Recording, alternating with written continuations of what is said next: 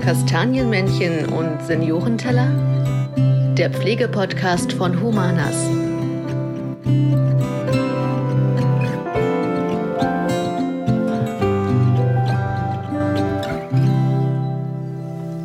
Hallo und herzlich willkommen zu unserer zweiten Folge des Humanas Podcasts. Heute haben wir einen Gast hier in der Sendung, ähm, der ja eigentlich Humanas vor 15,5 oder etwas mehr als 15 Jahren gegründet hat. Und ähm, ja, das ist Dr. Jörg Bierstoch, auch mein Vater. Einfach mal kurz vorstellen. Ja, mein Name ist Jörg Bierstoch. Ich bin 58 Jahre alt, gebürtig aus Torgau, wohnhaft in im Großraum Magdeburg seit 1968 bis 1973 in Magdeburg, habe in Magdeburg Medizin studiert, bin seit 1990, also während der Wendezeit, durch viele Zufälle ins Immobilien- und Altenpflegegeschäft gekommen und seit 15 Jahren mit Humanas erfüllen wir uns unsere Vorstellungen, wie wir Altenpflege gestalten wollen. Und ja, bin von frühester Jugend an im Endeffekt auch mit dem Thema konfrontiert worden. Ich bin ähm, der Sohn des ehemaligen Chefs der Pfeifferschen Stiftung und als solcher ähm, sehr früh mit Inklusionsaufgaben beschäftigt gewesen. Da wussten wir gar nicht, was das heißt. Das war für uns vollkommen normal, mit geistig und auch körperlich behinderten Menschen zusammen zu leben, zu spielen und zu arbeiten. Genau, und darüber wollen wir etwas sprechen. Und wir, das sind einmal ich am Mikro schon, Fabian Bierstoch, und neben mir sitzt Jennifer Lowe. Hi Jenny. Hallo.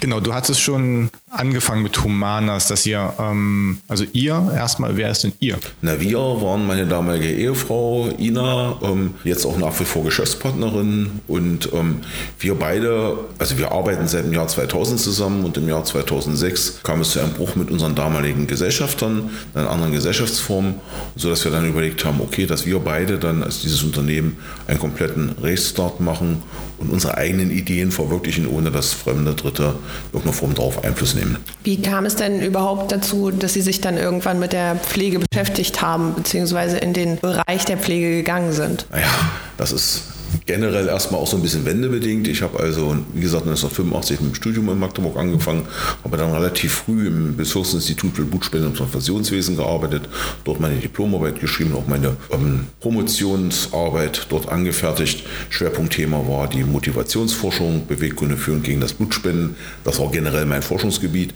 Das Problem ist halt nur, dass dieses Forschungsgebiet eher ein soziologisches Gebiet ist und dann nach der Vereinigung im Endeffekt sich zeigte, dass diejenigen, die auf diesem Gebiet arbeiten, arbeiten in der Regel keine Mediziner sind, sodass ich also keine Perspektive hatte in diesem Beruf, zumindest hier in unserer Region nicht.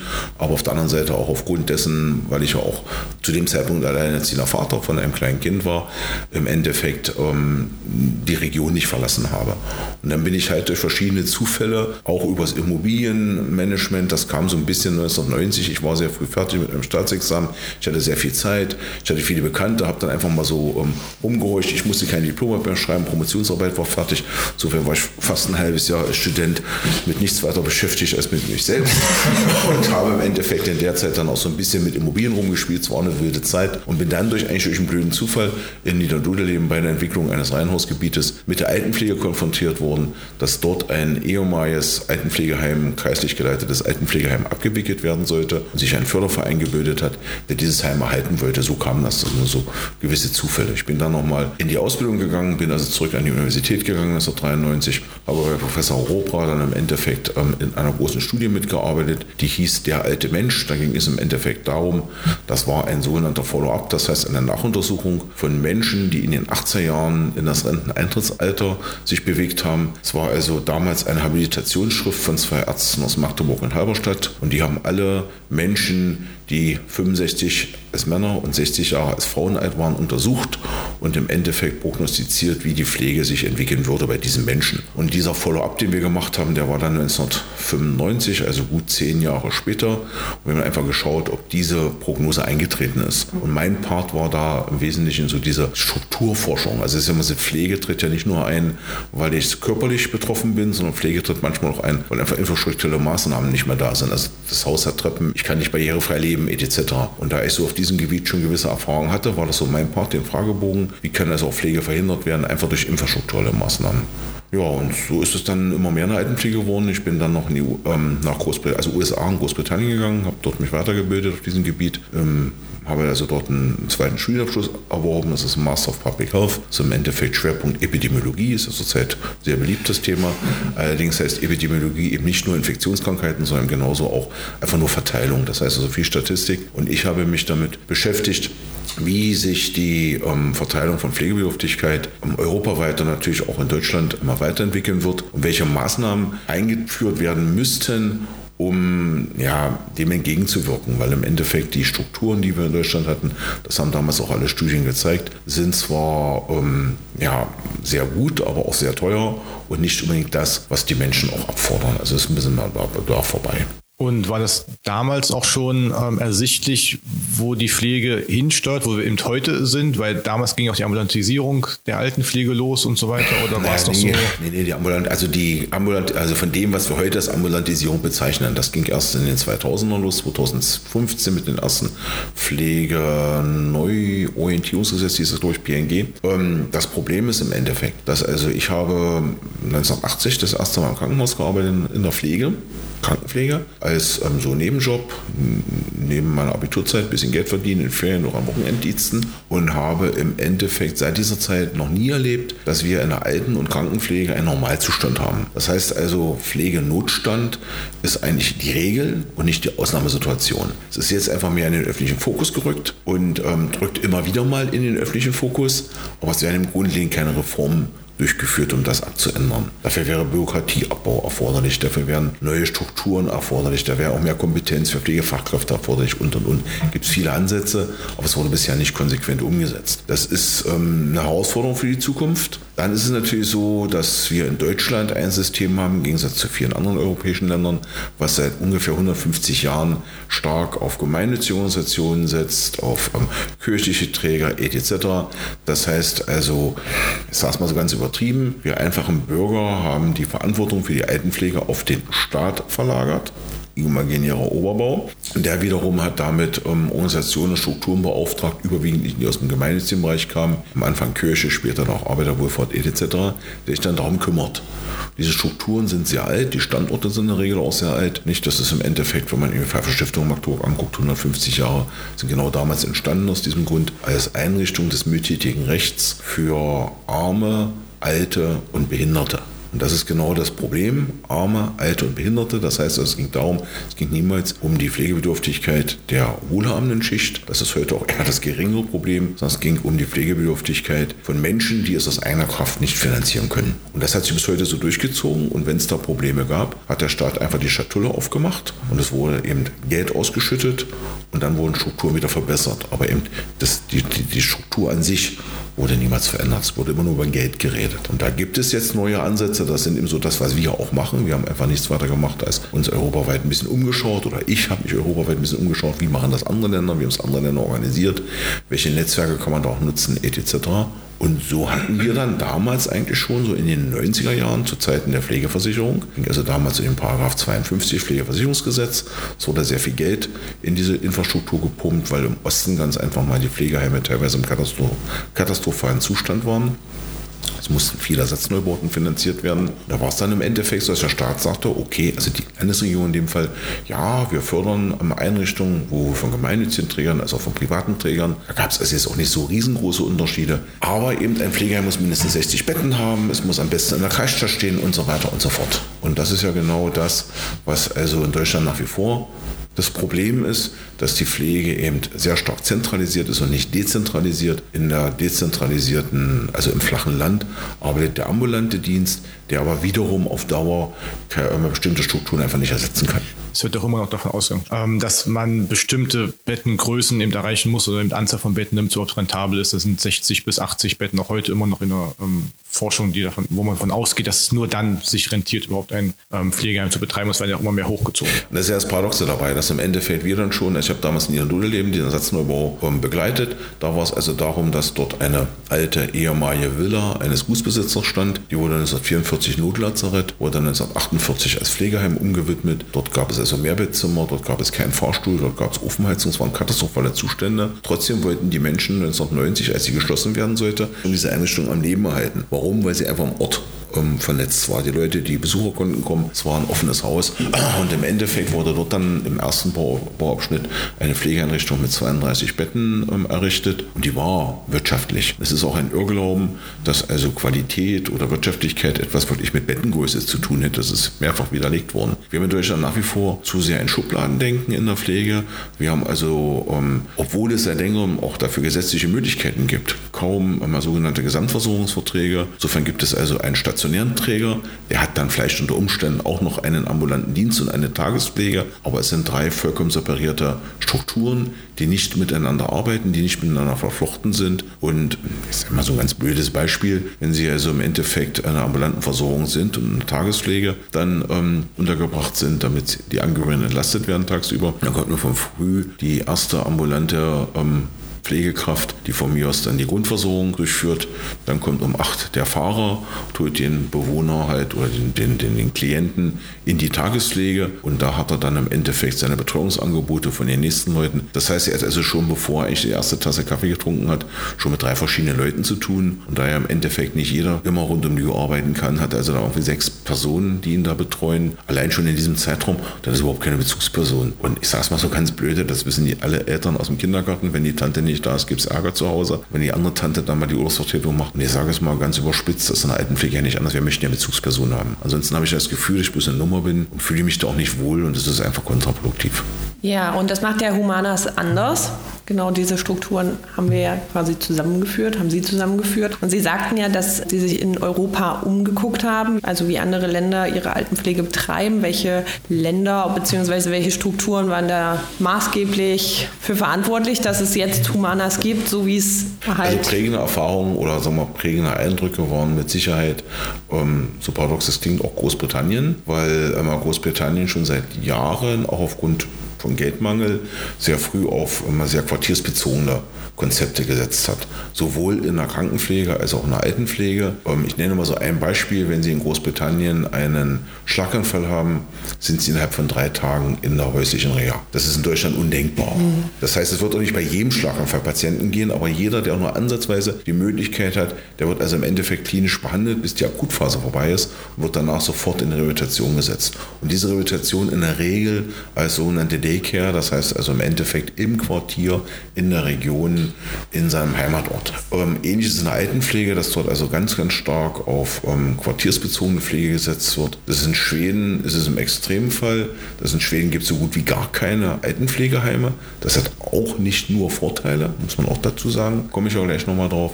Ich habe mir Dänemark sehr gut angeguckt und Dänemark ist von der Bauweise mir sehr entgegengekommen. Und das ist also auch so, was wir im Prinzip bauen. Das habe ich irgendwann mal in Dänemark in der Grundstruktur so gesehen und dann im Endeffekt angepasst. Jetzt sagen ja alle Menschen, ja, ambulant ist das Nonplusultra, alles toll, alles super. Und da gibt es also Erfahrungen, zum Beispiel auch aus Stockholm, und das nicht nur während der Corona-Phase. Die Menschen natürlich, wenn sie nur ambulant versorgt werden, eventuell auch alleine überbleiben, auch durchaus vereinsamen. Das ist nämlich auch das Problem. Das heißt also, ähm, ich kann zwar in der ambulanten Versorgung ihnen dann täglich ein, zwei Stunden betreuen, aber wenn ich im Prinzip kaum noch aufgrund der eingeschränkten Mobilität meine Wohnung verlasse, dann bin ich halt im Endeffekt dann auch mal eben 10, 12 Stunden allein. Mhm. Das ist natürlich auch nicht das Nonplusultra. Deswegen sind so quartiersbezogene Konzepte, und das ist in Dänemark eben ganz toll, da hat jeder, ja, sagen wir mal Gesamtgemeinde, würden wir in Deutschland sagen, oder Verwaltungsgemeinschaft, ihr Altenbetreuungspflegezentrum. Das ist immer eine Kombination aus Altenpflege, aus altersgerechten Wohnen und kommunalem Veranstaltungsort. Und das ist eigentlich das, was mir sehr gut gefallen hat und was ich dann habe versucht umzusetzen in Deutschland. Und in der Anfangsphase mit Partnern, das ist gescheitert, weil einfach mal die Partner aus ihrem Strukturdenken nicht daraus kamen und diese Vernetzung gar nicht verstanden haben. Und dann bei 2006 in dem neuen Unternehmen, 2009 mit der neuen, mit der ersten ähm, Einrichtung in Maisdorf, die wir von Anfang an auf Quartiersbezug und Quartiersarbeit gesetzt haben.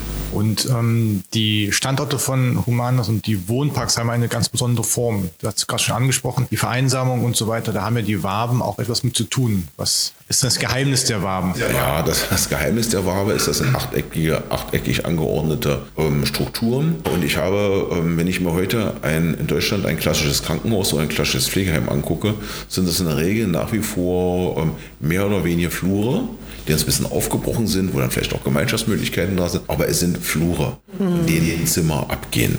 Das ist also ähm, ein Problem. Wir haben das so gelöst, das habe ich in Dänemark das erste Mal gesehen, eine achteckige Bauweise. In der Mitte steht ein runder Tisch von dieser achteckigen Bauweise, sodass im Endeffekt jeder, der das Zimmer verlässt, auf diesen Tisch prallt. Ja, soziologisch spricht man da von Zwangsbegegnungsstätten. Das ist ein, ähm, das sieht, der Begriff hört sich komisch an, aber ist genau das, was man natürlich in der Altenpflege wirklich fordern will. Dass es also Bereiche gibt, in die Leute sich zwangsläufig über den Weg laufen und damit natürlich auch zwangsläufig, weil sie nämlich Zeit haben, ins Gespräch kommen und damit im Endeffekt der Vereinsamung vorbeugt, aber trotzdem jeder seinen privaten Rückzugsbereich hat. Das ist ganz entscheidend. Und dieses Konzept haben wir als allererstes erstmal in der Wabe umgesetzt, später dann auch in den Reihenhäusern. Da ist es quasi der überdachte Mittelgang, der ja auch als solches genutzt wird. So, das ist Gemeinschaftsraum genutzt. Das hat auch ganz, ganz viel damit zu tun. Da, da muss man sich aber eben als, ähm, als Entwickler oder als Unternehmer auch Gedanken drüber machen, wie sich Menschen so entwickeln. Ja, und wenn man in meiner eigenen Geschichte so nachguckt, gerade wer studiert hat, weiß das, dass es also Phasen gab in dem Studium, da war man froh, dass man die Leute kannte, die mit einem zusammen in dem gleichen Raum aufgewacht sind.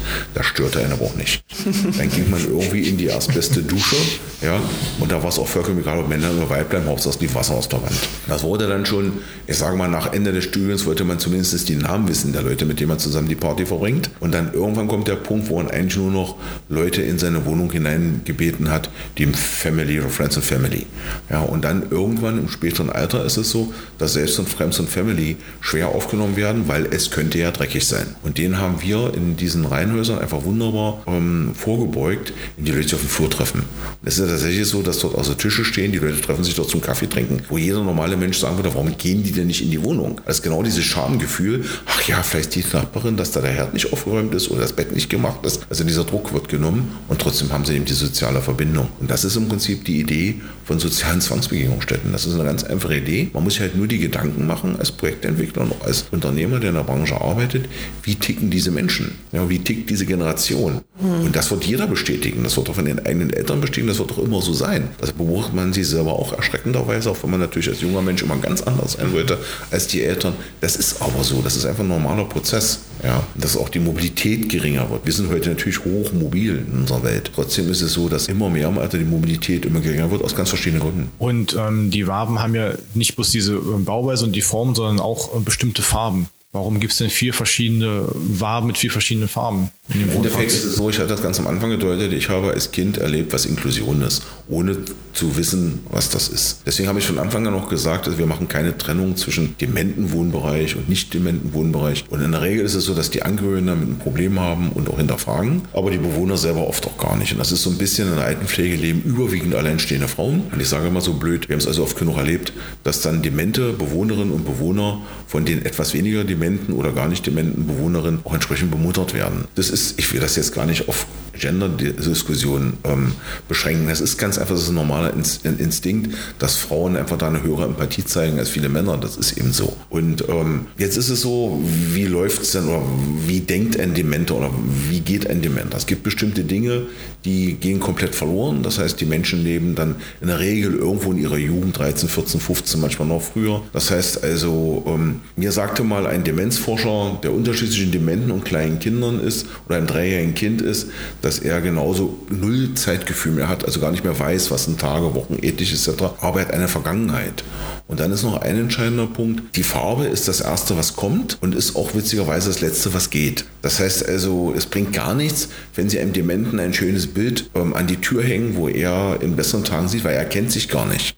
Da gibt es das Beispiel mit dem, ähm, mit, dem, mit dem Ehepaar, das ist ein authentisches Beispiel, wo also der Mann immer, sich immer, immer wieder schimpfte, dass dann irgendeine alte, fremde Frau zu ihm kommt. Ja? Und immer wieder schwärmte von seiner Ehefrau, der ein Bild er stehen hatte, der Hochzeit, das sind eigentlich tragische Momente, weil er kannte seine Frau nur noch in Erinnerung. Er hat sie gar nicht mehr im realen Leben erkannt. Und das ist genau das, was ich damit sage. Ähm, in irgendeiner Form muss ich ja versuchen, dass die Menschen sich orientieren können. Ja, und ich finde es also wirklich diskriminierend, wenn dann eben Wohnbereiche Tiernamen bekommen oder ähnliches. Wie das ist wie in der Kita-Gruppe. Das ist für mich diskriminierend, weil der entscheidende Unterschied ist, auch wenn manches von der Struktur ja daran erinnert, auch von der Art, wie mit Menschen ähm, umgegangen werden muss, ohne Frage. Aber es sind eben Menschen mit einer Vergangenheit, mit einer Geschichte. Und da muss ich halt versuchen, Orientierungswege zu schaffen, die eben anders sind. Und das klappt mit der Farbe relativ gut. Nie 100 Prozent. Das ist generell ein Thema, ist auch heute ein großes Thema. Alle denken immer, Medizin ist schwarz-weiß und oft geht zum Arzt und lass ihn operieren, funktioniert nicht.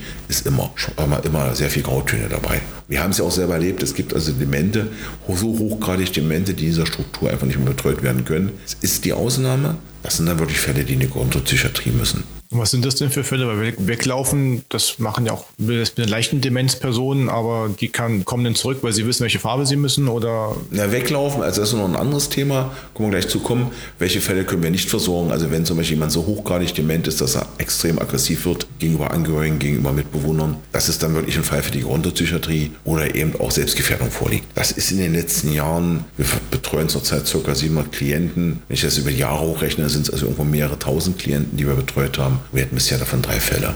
Das ist also sehr gering. Das sind aber wirklich gerontopsychiatrische Fälle. Da hilft dann auch nur eine Unterbringung in einer geschlossenen Einrichtung. Die sind auch so hochgradig dement, da spielt es dann keine Rolle mehr, in welcher Ecke des Landes das stattfindet, weil sie wirklich nicht mehr, gar nicht mehr wissen, wo sie sind. Mit dem Weglaufen, das ist auch eine interessante Geschichte. Im Endeffekt haben viele Demente die Tendenz wegzulaufen. Vor was laufen sie denn im Prinzip weg? Sie laufen ja vor dieser ungewohnten Situation weg. Sie kommen ja in ihrer neuen Wohneinrichtung oft gar nicht an, weil eben einfach schon diese Demenz da ist. Wenn sie früher eingezogen wären, das ist ja wiederum ein Vorteil unseres relativ offenen Konzeptes, dass bei uns auch Menschen ohne Pflegestufe schon einziehen können. Sie also quasi in der Einrichtung ihre Demenz erreichen, dann empfinden sie die Einrichtung als Heimat. Dann ist einmal eine Weglauftendenz sehr viel niedriger. Das andere ist, wenn sie natürlich quartursbezogen arbeiten. Das heißt also, sie haben einen Einzugsbereich von vielleicht drei, vier Kilometern für, die, ähm, für diesen Standort oder für diesen Wohnpark, dann ist es halt so, dass der Demente aus diesem Umkreis kommt. Das heißt, wenn er wegläuft, er läuft in der Regel in seine alte Heimat. Das heißt, er läuft zu seinem Haus, zu seinem Garten, zu seinem Bezugpunkt zum Friedhof. Das weiß ich nach einer Woche oder nach 14 Tagen als Betreuerin. Außerdem ist das so, dass im Quartiersbezug sind die Leute im Quartier integriert. Das heißt, auch die anderen Personen des Quartiers kennen dann, ah ja, das ist ja Herr Müller, Frau Meier, Frau Schulze und die wohnt jetzt ja bei Humanas. Mhm. Da gibt es viele Beispiele, die es erlebt haben. Wir haben ein Beispiel in Tangermünde erlebt, dass dort ein Bewohner, der lebt in Miltern, das ist also vom Standort selber vielleicht vier Kilometer entfernt, fünf Kilometer entfernt, eigentlich jeden Tag Richtung Miltern lief in der Anfangsphase. Und er kam witzigerweise immer bloß bis zur Reifeisentankstelle, dort legt er eine Pause ein, kriegt in der Regel einen Kaffee, den kriegt er spendiert. Die wussten genau, wer er ist. Entweder brachte dann einer ihn schnell zurück oder hat angerufen. Und das ist genau der Punkt, dass die Leute dann auch wissen, wo sie hingehören. Oder wir haben es auch an einem ganz frühen Standort damals noch mit unseren Partnern erlebt, dass also ein alter Bauer jeden Morgen um fünf aufgestanden ist. Egal wie, das heißt mal mit Schlafanzug, mal mit Morgenmann, mal komplett bekleidet, hat nichts weiter gemacht, als seine alten Pferde abzulaufen. Das war eine Routine, die er eben über Jahrzehnte hatte und die war noch da. Ansonsten war nicht mehr viel da. Und das ist ja der Punkt, wenn der jetzt in einer Einrichtung leben würde, wo er überhaupt keinen Bezug mehr hat in Magdeburg oder ähnliches, dann würde er auch weglaufen. Aber wüsste gar nicht wohin, er wäre dann wirklich orientierungslos. Und das ist so ein bisschen das, ähm, was ich nicht verstehe, dass das sich so wenig durchsetzt, dass wir also nach wie vor wirklich also Dementen-Spezialeinrichtungen bauen, die dann quasi so Ghetto-Charakter haben. Ähm, ich halte nichts davon. Unsere Erfahrung ist ganz einfach eine andere. Ich muss aber im konsequenten Quartier bauen und das ist das Problem.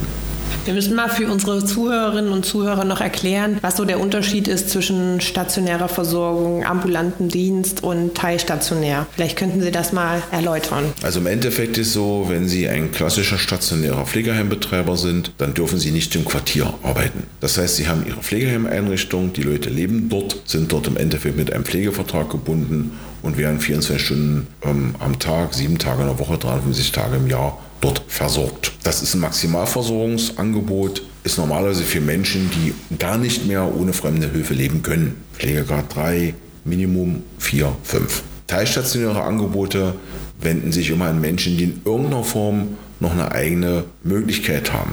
Die klassische Kurzzeitpflege oder Tagespflege ist bei uns an den Wochentagen offen in Sachsen-Anhalt, Montag bis Freitag. Am Wochenende werden die Leute zu Hause betreut. Es ist auch so, dass sie nicht unbedingt jeden Tag in der Woche in die Einrichtung gehen. Wir sind jetzt genau dazwischen. Wir sind nämlich eine hybride Einrichtung. Das heißt im Endeffekt, bei uns ist jeder Bewohner erstmal Mieter einer Wohnung und bucht dann die Leistung dazu, die er benötigt. Und um diese Personalkontinuität zu haben, haben wir den stationären Bereich verlassen und sind damals auch wirklich auf Empfehlung der Heimaufsicht in dieses ambulante System gewechselt, weil wir nämlich so im Quartier arbeiten können. Das heißt, wir können im Umkreis, wir sagen immer, wo man mit dem Fahrrad hinkommt, also so drei, vier Kilometer oder eben das Dorf, selber ambulante Versorgung anbieten, auch teilstationäre Versorgung in der Tagespflege anbieten und später dann in den Reihenhaus die teilstationäre Versorgung anbieten, auch die ambulante Versorgung. Also eben noch genauso viel, wie er gerade braucht. Und in der Wabe ist es dann so, dass dort auch der Bewohner lebt, der wirklich die 24-stündige Versorgung braucht. Und der hat dann im Endeffekt auch rundherum die Versorgung über die entsprechenden Dienste abgesichert. Und zwar an 365 Tagen im Jahr, auch in der teilstationären Versorgung. Das ist der große Unterschied.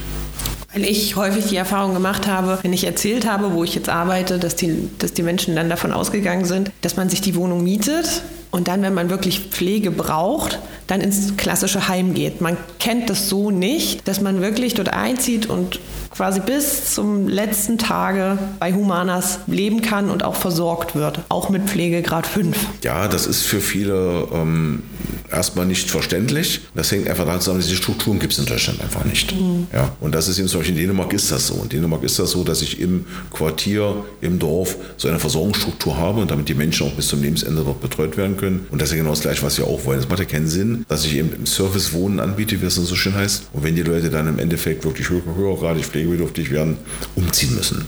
Das ist ja genau das, was wir vermeiden wollen damit. Und deswegen auch dieses Konzept ambulante Versorgung und Tagespflege, weil das wäre eben im stationären Bereich so nicht möglich. Da müssten sie wirklich dann umziehen zwischen den einzelnen Bereichen. Das wollen wir vermeiden. Deswegen kam das auch so. Das ist, wir bezeichnen das als hybride Wohnform sehr, sehr selten in Deutschland. Aber eigentlich, wenn man es aufs Quartier bezieht, für die Versorgungsstruktur, auch für die ähm, Bedarfe an Pflegefachkräften etc. optimal, weil ich einfach mit weniger Fachkräften mehr Personen erreiche und versorgen kann. Das ist also an den einen großer Vorteil zum stationären. Gibt es noch weitere Vorteile zu einer stationären Pflegeeinrichtung? Ich bin selbstbestimmter. Das heißt? Sag mal ganz, ganz simples Beispiel. Ähm, ich entscheide am Weihnachten, dass ich zu meinen Angehörigen gehe von Heiligabend bis zum ersten, zweiten Feiertag. Das kann ich in stationären Einrichtung auch machen. Trotzdem bezahle ich das voll Entgelt, weil ich im Prinzip die, über die Abwesenheitsregelung die ersten drei Tage der Einrichtung voll zu bezahlen habe ja, und die Eigenanteile sowieso nicht ändern. Bei uns ist es halt so, dass in diesen Tagen eben keine Versorgung stattfindet. Das heißt, wir bezahlen nur die Miete. Ja, das heißt, die Versorgung wird also bedarfsgerecht abgerechnet. Generell ist es so, dass ich in einer stationären Einrichtung eine komplette Zimmerausstattung vorhalten muss mit Pflegebett etc. Bei uns ist es so, dass wir nur aus bautechnischen Gründen einen bestimmten Möbelanteil, nämlich unsere Anrichter und Kleinküche vorhalten und weil die eingebaut ist, einfach vom Tischler eingebaut ist, angepasst an den Grundriss. Ansonsten bringt der Bewohner seine eigene Möbel mit, eigene Gardinen, eigene Lampe, eigenes Bett und jetzt von beim Bedarf, wenn dann wirklich eine Mobilitätseinschränkung da ist, bekommt er ein Pflegebett verordnet, wird dann in ein Sanitätshaus geliefert. Das ist alles kein Problem und wir stellen natürlich auch fest, dass längst nicht alle Menschen dieses sogenannte Pflegebett benötigen. Ja, sind ungefähr so 50 Prozent, 40 bis 50 Prozent der Bewohner sind so mobilitätseingeschränkt, dass sie ein Pflegebett benötigen. Das heißt im Umkehrschluss auch, da wir ja eigentlich das gleiche Klientel wie in einem Pflegeheim betreuen, dass also diese Versorgung mit Pflegebett eine Überversorgung ist. Und das darf man auch nicht vergessen, das ist für die Menschen auch ein ganz starkes Gefühl, das ist meine Wohnung, wenn ich mir mein eigenes Bett einziehe.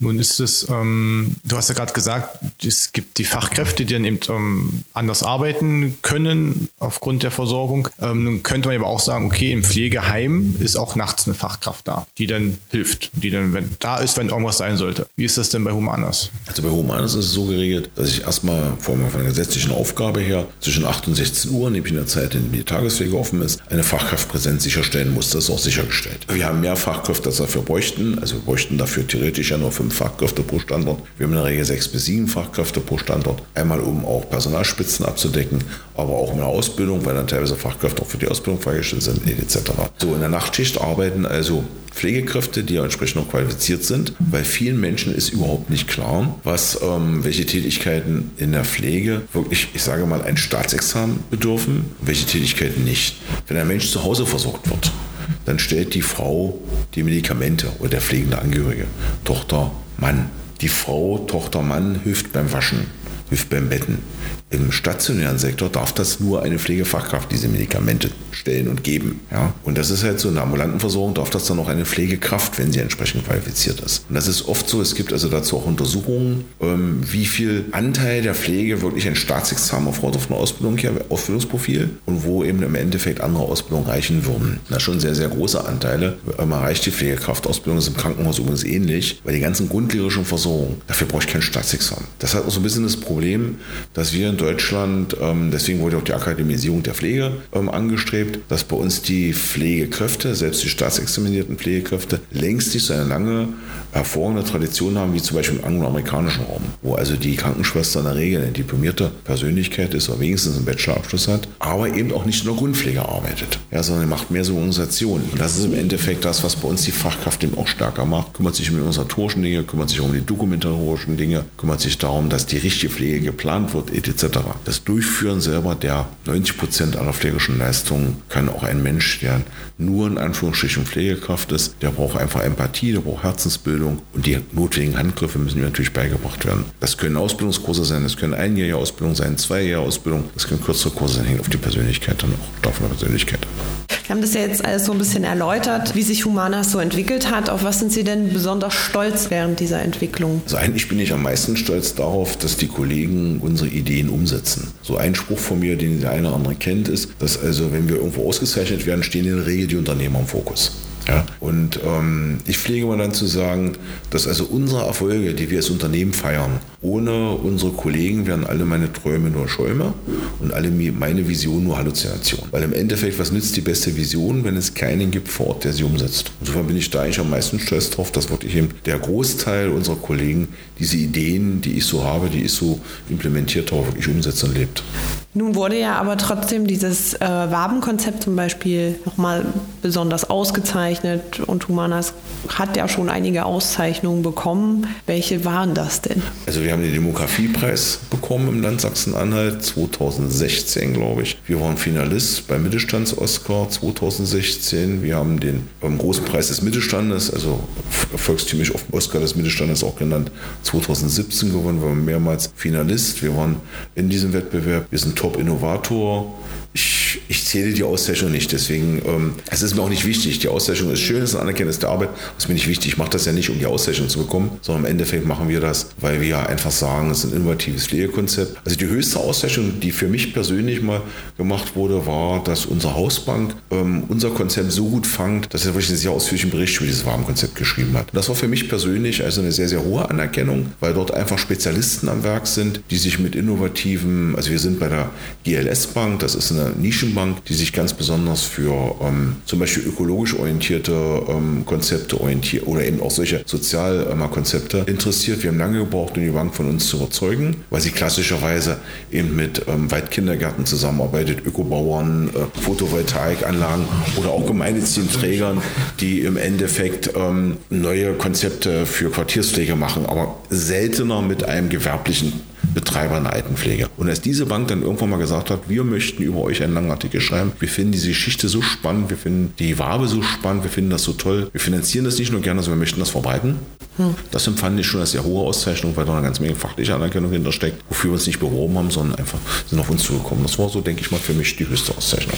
Wir ähm, haben Humanas im letzten Jahr, wir haben den 15. Geburtstag von Humanas gefeiert und ähm, das war nicht nur eine ähm, ja, große Party in der Festung Mark in Magdeburg, von der immer noch ähm, geschwärmt wird, auch in der Festung, sondern wir sind im letzten Jahr auch umgezogen, nämlich in das Verwaltungsgebäude in Kolbis, in dem wir auch gerade sitzen. Und ähm, das war ein ja, weiterer doch Meilenstein, weil wir einfach immer sonst im Keller im Einfamilienhaus in Lindhorst saßen. Ist das auch ein Highlight, auch eine Anerkennung auch für die Arbeit, weil es einfach nötig war, ein so großes Gebäude zu haben? Ich möchte muss zwei der Dinge dazu sagen. Ich habe also mein Leben lang in der Regel immer sehr nah an meinem Arbeitsort gewohnt auch. Zwar sind wir im gleichen Haus oder auf dem gleichen Hof oder nur eine Etage drüber etc. Das war für mich Tradition. Insofern ist für mich jetzt erstmal ungewohnt, dass ich also auch in ein Büro fahre. Wobei ich das auch nicht so regelmäßig mache, weil ich natürlich auch weiterhin zu Hause mein komplettes Equipment habe und auch dort arbeite. Nochmal ganz kurz zu der 15-Jahres-Feier. Das war für uns natürlich auch ein extrem bewegender Moment. Wenn im Endeffekt ähm, eigentlich so gut wie jeder Mitarbeiter erstmal anwesend war, ja, mit einer Teilnahme, einer freiwilligen Teilnahme von an die 70 Prozent, das ist schon, das ist eine Auszeichnung, eine Anerkennung, eine Wertschätzung Wertschätzung unserer Arbeit. Ähm, dann im Endeffekt auch, dass jeder Wohnpark sich daran beteiligt hat, uns einen Gruß zu überbringen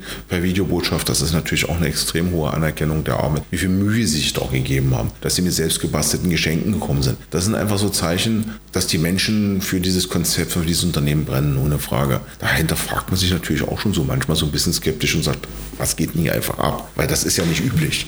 Ja, das ist ja, hat ja schon eher fast, was, fast sektierische Anwendungen, die, ähm, die ich ja nicht anstrebe. Aber man, man fragt sich dann schon, wenn man auf der Bühne steht und da beklatscht wie verrückt und so. Das sind sehr berührende Momente. Aber eben nochmal, aller Erfolg ist eigentlich nicht der Erfolg der Unternehmer, sondern der Erfolg der Menschen, die dieses Konzept verstehen, begriffen haben und leben.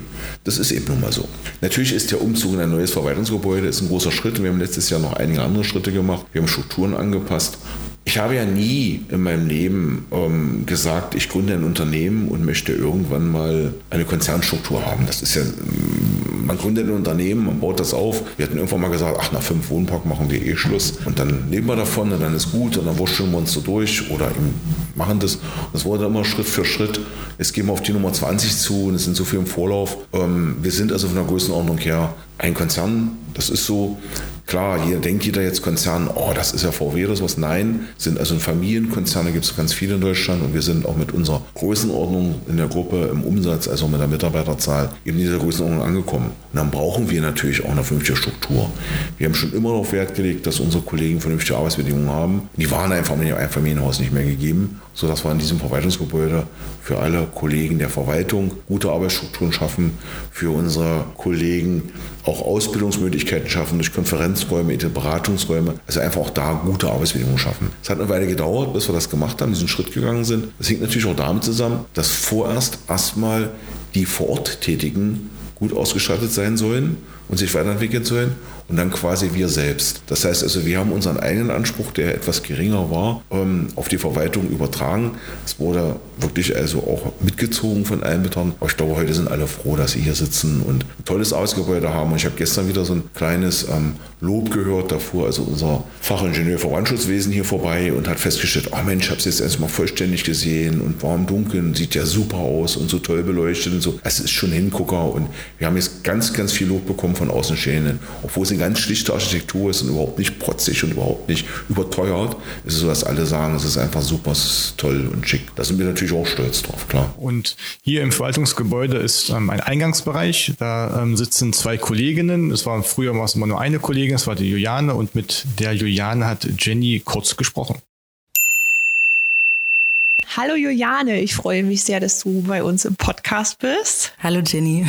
Vielleicht stellst du dich am Anfang einfach mal vor und äh, erzählst, wie lange du zum Beispiel bei Humanas bist und was du so machst bei uns. Ja, äh, hallo, ich bin Juliane Bock, bin 32 Jahre und arbeite ja jetzt einfach ein Jahr schon bei Humanas und ähm, bin im Sekretariat tätig, also bin im Empfang unten, bin das erste Gesicht, äh, was man sieht, wenn man bei Humanas reinkommt. Gehe ans Telefon, also bin auch die erste Stimme, die man hört. Und ja, mache alle administrativen Aufgaben in der Verwaltung. Ja. Genau, deine Stimme, die kennen nämlich viele, die bei Humanas schon angerufen haben. Oder dein Gesicht kennt man halt auch, wenn man schon mal bei uns im Verwaltungsgebäude war. Ansonsten äh, wollte ich gerne mal wissen, wie du zu Humanas gekommen bist. Ja, also ich bin über eine Freundin, ähm, mit der ich zusammen in der Schule war, äh, über Humanas, äh, also zu Humanas gekommen. Die hatte mir gesagt, dass da eine Stelle frei geworden ist und dann hatte ich mich beworben, weil, ja, also sie hatte mir einfach erzählt, dass es eben ein Unternehmen ist, was jetzt in den letzten Jahren stark gewachsen ist, ähm, auch sehr familiär ist und dass ich da gut reinpassen würde. Daraufhin habe ich mich beworben und ja, bin ja dann auch heute hier, jetzt schon über ein Jahr und hat also gut geklappt alles. Ja. Und was hat dich dann so bei Humanas gehalten, beziehungsweise gibt es irgendwelche Sachen, die du besonders toll findest? Na, also ich finde das Team toll. Es sind ähm, viele junge Leute, die hier einfach äh, zusammenarbeiten und auch die unterschiedlichsten Menschen. Also haben mich alle sehr freundlich empfangen und ist auch immer noch so, dass ähm, ja, es einen guten Zusammenhalt gibt. Mhm. Na, einfach die Idee, die natürlich hinter Humanas steht, ja, also dass man eben äh, älteren Menschen einen Wohnort schafft, äh, also dass sie eben doch in ihrer Heimat bleiben können, hier gut versorgt werden, ähm, einfach nochmal was Neues, Innovatives zu alten Pflegeheimen eben ist, dass sie hier ja ihren Alltag selber gestalten können. Also ich fand die Idee dahinter einfach schön. Also ich mag es, wenn ich bei einer Arbeit sein kann, wo ich auch hinter dem Konzept stehen kann und naja, da ich eine Aufgabe habe, wo ja eben viele, äh, viele Bereiche zusammenlaufen, bekommt man eben auch einfach viel mit. Ja, viel aus den Wohnparks, aber eben auch aus der Verwaltung. Man ist eben Schnittstelle für alles. Ähm, und macht eben auch alle äh, anfallenden Aufgaben. Und deswegen ist es sehr vielfältig und ich wollte ja einfach raus aus meinem bisherigen äh, Umfeld und was Neues erleben. Was hast du denn vorher gemacht? Also ich war vorher eben nur im ähm, Dialogmarketing, also im Prinzip im Callcenter tätig und das war eben wirklich nur Telefon und ich habe leider keinen Menschen gesehen. Mir hat einfach der direkte Kontakt zu Menschen gefehlt und dann kam ja auch noch die Corona-Pandemie dazu und deswegen war ich dann wirklich nur im Homeoffice, jeden Tag, äh, nur am Telefon, nur vom Rechner und da musste ich einfach raus. Also ich muss einfach Menschen sehen, muss mit denen richtig interagieren können und und ja, deswegen war Humanas dann einfach eine gute Chance, die ich äh, gerne ergriffen habe und auch dankbar dafür bin, hier zu sein. Hm, du sagtest, ähm, dass es ein familiäres Unternehmen ist. Spiegelt sich das irgendwie in deinem Arbeitsalltag wieder? Ja, absolut. Also ich habe äh, auch schon zwei Kinder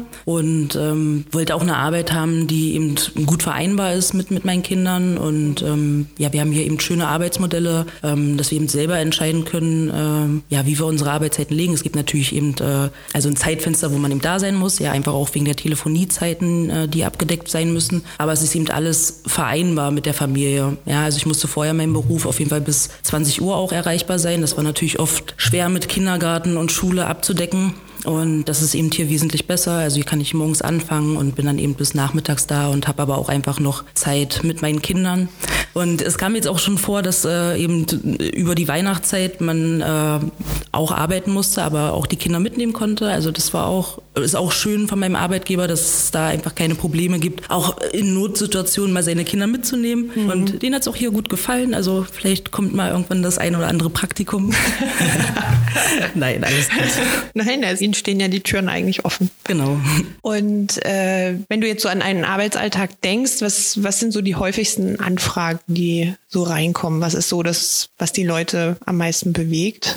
Na, es sind erstmal viele äh, Zuständigkeitsfragen, ja. Also wer macht welche, ähm, welche Bereiche, Telefonnummern müssen herausgegeben werden. Dann ähm, haben wir aber auch viele Anfragen für unsere neu geplanten Wohnparks, ja, wo sich eben dann ähm, interessierte Leute dafür bewerben wollen, ja, die eben da rein möchten, Fragen haben zu den Wohnformen, ähm, wann es fertiggestellt wird. Dann natürlich auch von den ähm, aktuellen Bewohnern äh, Abrechnungsfragen, muss ich dann auch eben in die ähm, Buchhaltung dann verweisen. Mhm. Das sind viele Anfragen. Natürlich auch Termine. Ähm, es kommen natürlich ganz viele Anfragen von, von diversen Firmen, die irgendwie mit uns zusammenarbeiten wollen, die sich irgendwie vorstellen wollen, die auch mit der äh, Geschäftsführung Termine haben möchten. Also mhm. das ist dann natürlich auch zu koordinieren. Ja, das sind eigentlich so die häufigsten Anfragen. Und äh, gibt es besondere Momente, an die du dich gerne erinnerst in deiner Zeit bei Humanas bisher? Na, ich finde, man erlebt viel Dankbarkeit. Also wenn man einfach ähm, für die Leute ein schöner Ansprechpartner ist und die einfach, ähm, also denen einfach weiterhelfen kann, kommt auch wirklich viel Dankbarkeit. Auch am Telefon, gerade von den älteren Menschen zurück. Oh, danke, Sie haben mir sehr geholfen und freuen sich da immer sehr, wenn, ja, wenn da eben sich auch jemand Zeit nimmt. Ja, es gibt natürlich auch äh, längere Telefonate, die, die man vielleicht jetzt nicht so führen würde, aber einfach, wenn man weiß, dass die Menschen vielleicht gerade alleine in ihrer Wohnung sind und wirklich einen Ansprechpartner wollen, dann nimmt man sich da auch mal gerne die Zeit und man hört es einfach am Ende dann, dass sie sich wirklich freuen und dankbar dafür sind. Und auch hier dann im, im ähm, Arbeitsalltag kommt eben auch oft ein Danke und dass man sich gegenseitig unterstützt und man teilt Sachen, man isst zusammen Mittag. Also das sind einfach für mich die schönen Momente, weswegen ich gerne zur Arbeit komme. Und was machst du so, wenn du nicht auf Arbeit bist? Ja, also wie ich ja schon sagte, habe ich ja zwei Kinder und in erster Linie verbringe ich natürlich viel Zeit mit denen. Ähm, also nachmittags geht es natürlich erstmal an äh, Schularbeiten machen und wir versuchen immer äh, rauszugehen, äh, ja, auf Spielplätze. Ähm, wir spielen gerne Tischtennis, also das machen die beiden tatsächlich auch gerne schon mit mir. Ähm, ja, ansonsten versuchen wir zusammen zu kochen. Ähm, ich treffe mich natürlich auch viel mit Freundinnen, äh, so, soweit es meine Zeit zulässt gehe gerne ins Kino. Apropos Sport, wegen Tischtennis und so, ich habe ja gehört, es gibt ein Projekt. ja, also ich habe mir vorgenommen, wieder ein bisschen mehr Sport zu machen, weil eigentlich mag ich Sport sehr gerne und ich habe auch hier mit einer lieben Arbeitskollegen schon angefangen, äh, ein bisschen Badminton zu spielen. Aber das müssen wir noch ein bisschen regelmäßiger äh, ja, machen. Aber es steht auf dem Plan, ja. Ich drücke euch die Daumen und bin in Gedanken bei euch, wenn ihr das tut. Ja, vielen Dank. Du kannst auch gerne jederzeit dazukommen. Ja, ja, ich überlege mir das. Ja, dann danke ich dir sehr, dass du äh, dir die Zeit genommen hast und bei uns zu Gast warst. Sehr gerne. Und ähm, dann wünsche ich dir mal noch einen schönen Tag. Ja, dir auch. Danke, liebe Jenny. Dankeschön. Okay, jetzt haben Sie so ein bisschen was äh, über Juliane erfahren. Welche Rolle spielt denn überhaupt, also Juliane, Jessica und insgesamt die Verwaltung für die Geschäftsführung? Also im Endeffekt ist es ja so, dass also ähm, die Verwaltung schon dafür da ist, dass auch Unternehmen, die Klammerunternehmen, ohne Frage. Sag mal, ich muss ja bestimmte Prozesse zentral steuern, administrativ durchführen. Wir müssen im Endeffekt ähm, das Gesamtunternehmen am Laufen halten. Insofern ist die Verwaltung auch natürlich ein ganz wichtiger Teil. Ja, es wird ja oft ähm, so ein bisschen, also es neigen ja bestimmte Bereiche in jedem Unternehmen dazu, als der Name der Welt betrachtet zu werden. Also in der Regel ist das so, dass also eine gute Lohnbuchhaltung dem Unternehmer regelmäßig erklärt, dass sie der Einzelzweck und Daseinsberechtigung ist. Das gleiche ist mit einer guten IT und ganz besonders bei, heute heißt es ja Human Resource Management, früher war es mal Personalmanagement, ganz früher waren es Personalreferenten oder Personalleiter, diesen Begriff kenne ich auch noch. So ein guter Personalleiter sagt, dass er auch problemlos ohne den Rest des Unternehmens wunderbar überleben kann. Ja, das ist also, das liegt in der Natur der Sache, dass sich viele Abteilungen extrem wichtig nehmen. Ganz häufig hinunter fällt die klassische Verwaltung, die Sachbearbeitung. Dabei ist aber schon, da gibt es also auch geschichtlich viele Thesen darüber, die Sekretärin, die sogenannte Chefsekretärin früher, heute meistens als Assistentin, der Schlüssel zum Chef. Das heißt also, wenn ich Spionage betreiben will, dann gehe ich an die Chefsekretärin, nicht an den Chef. Ähm, gibt es langjährige geschichtliche Erfahrung darüber, können wir auch stundenlang darüber philosophieren. Und genauso ist im Endeffekt auch diejenigen, die, ich sage mal, den Empfang eines Unternehmens repräsentieren, ja, sind natürlich ganz entscheidend. Wenn dort jemand sitzt, miesepetrisch, schlechte Laune, das verbreitet sich angefangen vom Chef, jeden einzelnen Mitarbeiter, jeden einzelnen Kollegen, jeden einzelnen Gast, der dieses Haus betritt. Insofern ist es wichtig, dass dort unten Menschen sitzen, die mit Freude an ihrer Arbeit gehen, die Spaß daran haben, sofern weil man den Spaß auf Arbeit haben kann und die im Endeffekt auch ähm, so diesen Geist des Unternehmens so ein bisschen leben und verkörpern. Und das machen, glaube ich, schon Julian und Jessica sehr gut. Und also sie haben schon ganz, ganz viel Lob bekommen von unseren Gästen. Das ist auch berechtigt. Das ist okay. Nun muss ich noch mal ganz kurz off-topic so ein bisschen fragen, was dieser Begriff Humanas eigentlich bedeutet. Also wie ist der entstanden? Wieso, wieso gibt es den? Wieso heißt das Unternehmen Humanas? Die Story habe ich schon mal erzählt bei Stuhl und Brot. Das hat eigentlich, also viele denken, das hat was mit Human zu tun, Menschen etc. Ähm, nein, hat es gar nicht. Das war im Endeffekt einfach die Überlegung, ich suche einen Namen, den ich A schützen kann, ja, also mit, mit, mit, mit Marken, Markenrecht versehen kann, als entsprechende Wortmarke und B, den in Deutschland kein vergleichbares Unternehmen hat. Und dann war es halt im Endeffekt ja, Dr. Google und Professor Yahoo, die mich dazu führten, dass also Humanas als Unternehmensname in der Altenpflege einfach nicht existent ist. Oh, und dann haben wir das so genannt. Wir fanden das gut. Ja, es ist natürlich auch so von der Form her, von der, also vom, vom, vom Namen her geläufig. Und auch unsere Slogans sind ja eher ein bisschen ungewöhnlich.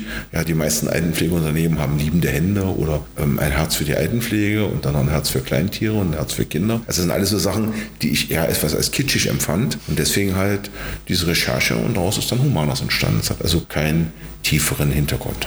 Nun haben wir viel ähm, über das Vergangene gesprochen, auch über die 15-Jahr-Feier. Ähm, wo würdest du denn Humanas in 15 Jahren sehen? Oder wie stellst du dir Humanas in 15 Jahren vor? Das wäre quasi 2036. Beziehungsweise 2037 ja. inzwischen haben wir. Genau, es hat einen Jahreswechsel dazwischen.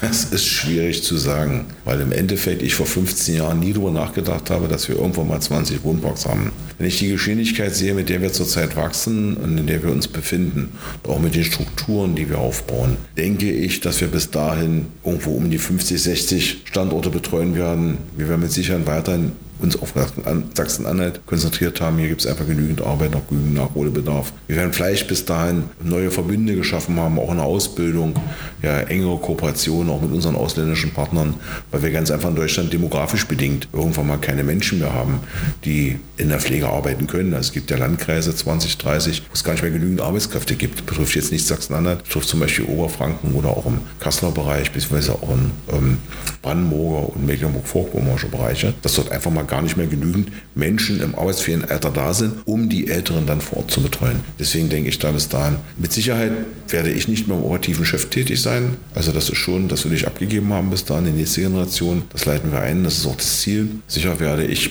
tätig sein, nicht nur so als Grand Senior oder als Pate, sondern auch in Ehrenämtern vielleicht auch tätig sein. Aber im Endeffekt immer will ich schon den Platz für die nächste Generation freimachen, die dann hoffentlich das Unternehmen weiter so erfolgreich führt und damit natürlich auch jeden Unternehmensgründer, ich glaube, es gibt keinen Unternehmensgründer, der nicht stolz darauf ist, für die nächste Generation übernimmt. Gibt es ein Ziel oder eine Zielgerade, die man erreichen kann oder die man erreichen will? Sowas wie maximal, Sie sagten ja jetzt 50 bis 60 Wohnparks. Man sagt so bis dahin und nicht weiter. Früher waren es ja mal fünf. Genau aus, diesem Grund. Ich habe also inzwischen gelernt, dass man niemals Dinge versprechen sollte oder ich keine Dinge verspreche, die ich nicht halten kann. Ich weiß es nicht. Es kann sein, dass wir aus welchen Gründen auch immer bei 30 Wohnpark Schluss machen. Das sagen, okay, das ist eine Struktur, das ist, die funktioniert, die läuft super, wir wollen nicht weiter expandieren. Wir wollen nur noch qualitativ expandieren, also nicht quantitativ. Das kann sein. Das wäre vollkommen illusorisch, zum heutigen Zeitpunkt zu sagen, wie das weitergeht. Ja, ähm, das werden wir entsprechend pragmatisch anpassen.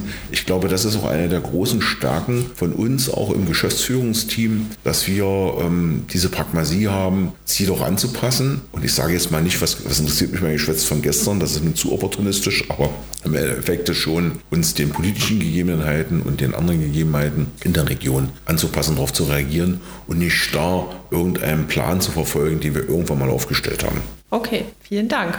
Genau, vielen Dank fürs Gespräch, dass du auch zu Gast warst im Humanas Podcast. Und ähm, ja, dann verabschieden wir uns. Dann bis zum nächsten Mal und in zwei Wochen hören wir Fabian wieder mit dem Sport-Podcast. Genau. Kannst du dazu schon irgendwas verraten? Das ist noch alles geheim. Okay, dann bis dann. Bis dann. Bis dann. Tschüss.